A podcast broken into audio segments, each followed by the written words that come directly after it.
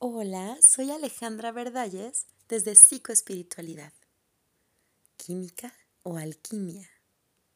Le preguntaron al maestro cuál era la diferencia entre la química y la alquimia en las relaciones de pareja y contestó estas hermosas y sabias palabras.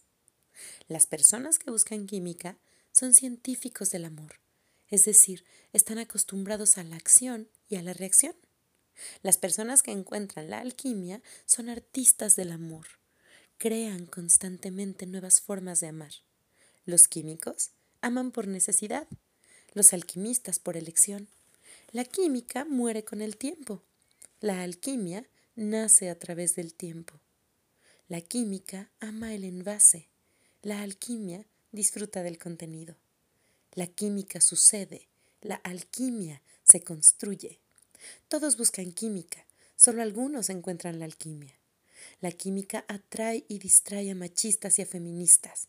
La alquimia entrega el principio básico masculino y femenino. Por eso se transforma en una relación de individuos libres y con alas propias, y no en una atracción que está sujeta a los caprichos del ego.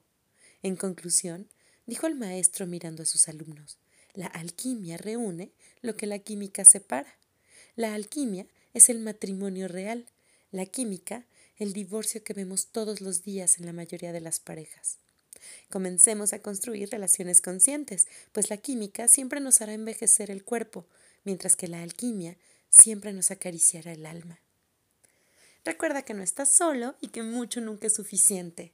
Soy Alejandra Verdalles desde Psicoespiritualidad. Hasta la próxima.